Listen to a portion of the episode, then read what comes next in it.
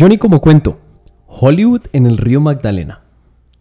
Yo sinceramente no entiendo cuándo fue que Drácula dejó de ser feo para convertirse en un tipo pálido, millonario y buen mozo. Ahora todos los vampiros son tipos pintas, elegantes, contemporáneos.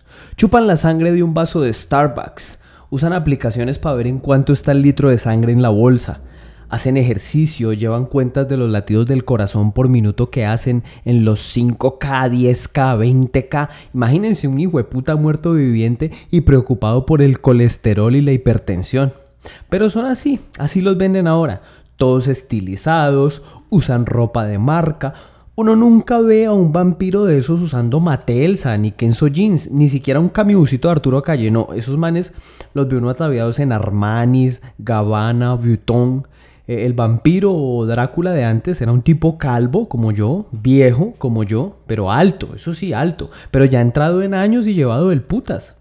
Era un tipo ya con pinta de pensionado, de usar camisa manga alcisa y, y de usar pantuflas, de usar camisas y pantalones monarca. Si a mucho un Gino Pascali o Alberto Veo 5. No, se acabó todo eso. Hollywood nos hipersexualizó a esta gente. O sea, nos metieron la necrofilia suavecito y sin darnos cuenta. Uno ve esas películas y todo es un enredo. Las peleas se las imaginan, se meten en un video todo raro, son amigos de los hombres lobo. Esos son otros que cambiaron mucho, pero ni para qué nos ponemos a hablar de ellos si ahí son los segundones. Bueno, uno viendo toda esa parafernalia que le meten a los vampiros y dice, definitivamente aquí en el Tolima estamos perdiendo tiempo y plata. ¿Ustedes se imaginan si nosotros le metiéramos esa producción de Hollywood al Muan?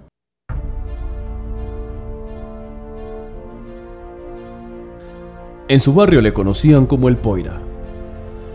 Víctima de matoneo por los abusones de la institución educativa de Río Echandía jornada tarde, nunca pensaron que su destino cambiaría para convertirse en el Moan.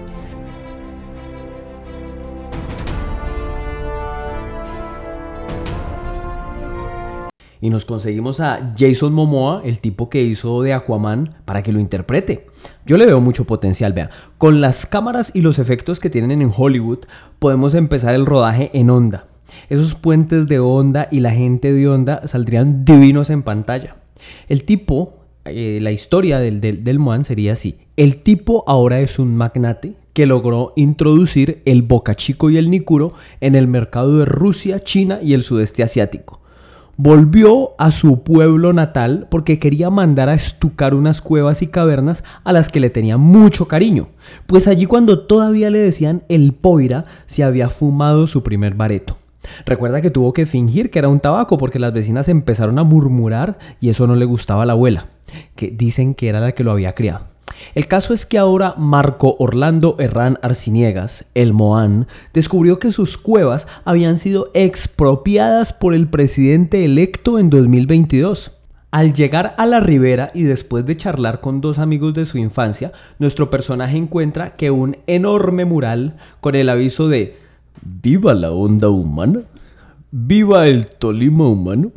anuncia la expropiación de las cuevas y las cavernas del Moán.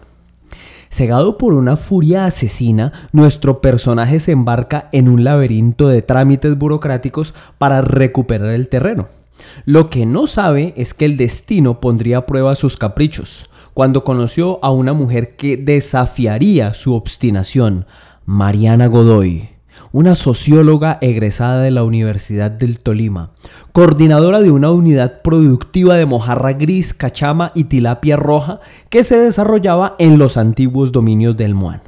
Imagínense ustedes, el Muan empieza a salir con la vieja, le empieza a hablar de sus viajes, de sus donaciones a obras de caridad, y la vieja toda izquierdosa lo mira mal y le dice que las donaciones son muy colonialistas, que cómo se le ocurre, que lo que tiene que hacer es donar privilegio, y él la interrumpe con un beso mientras cruzan el puente Luis Ignacio Andrade.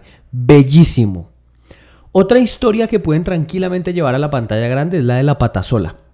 Vea, ahora con el discurso del feminismo y la inclusión de personas en situación de discapacidad, ya hay dos puntos de corrección política deliciosos para empezar. Mejor dicho, vayan alistando el brillametal, porque si con el abrazo de la serpiente nos nominaron, con la patasola arrasamos en los Oscar. La patasola tiene todos los elementos de sufrimiento y venganza que nos gustan. Talía podría ser la protagonista de la cinta. Talía, que ha sufrido en Marimar, en Mariala del Barrio, puede encarnar el sufrimiento de la mujer que pierde su pierna por el hachazo de su marido el leñador. Otra idea, el sombrerón. El sombrerón se puede vender para película. El tipo sale por las noches a asustar borrachos. O sea, como un policía de tránsito con un alcoholímetro.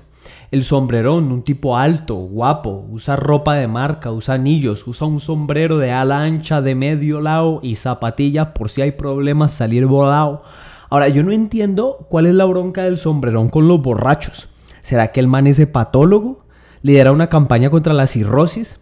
Era borracho y se volvió testigo de Jehová y ahora quiere desquitarse. Imagínense al sombrerón pidiendo un Uber a las 3 de la mañana. No, es que va a asustar unos manes allí en que sí, unas caspas. Piden néctar verde, hasta maricas deben ser, sí, sí. Yo creo que el sombrerón con algunos ajustes en el guion puede pegarse el salto a la pantalla grande. En definitiva, si el Deportes Tolima no ha sido capaz de llenar de gloria internacional nuestro departamento, creo firmemente que nuestros mitos y leyendas pueden cumplir con esa misión. Vamos a llenar las vitrinas de la gobernación con premios Oscar. Y no premios Oscar Barreto precisamente, con premios BAFTA, con el Festival de Cannes, con globos de oro. Aquí mientras tanto, desde esta tribuna, seguiremos inflando globos globos que no son de oro, globos para pasar el rato, para pensar en que el muan o la patasola se nos pueden aparecer, no para asustarnos, sino para entregarnos una estatuilla de Hollywood.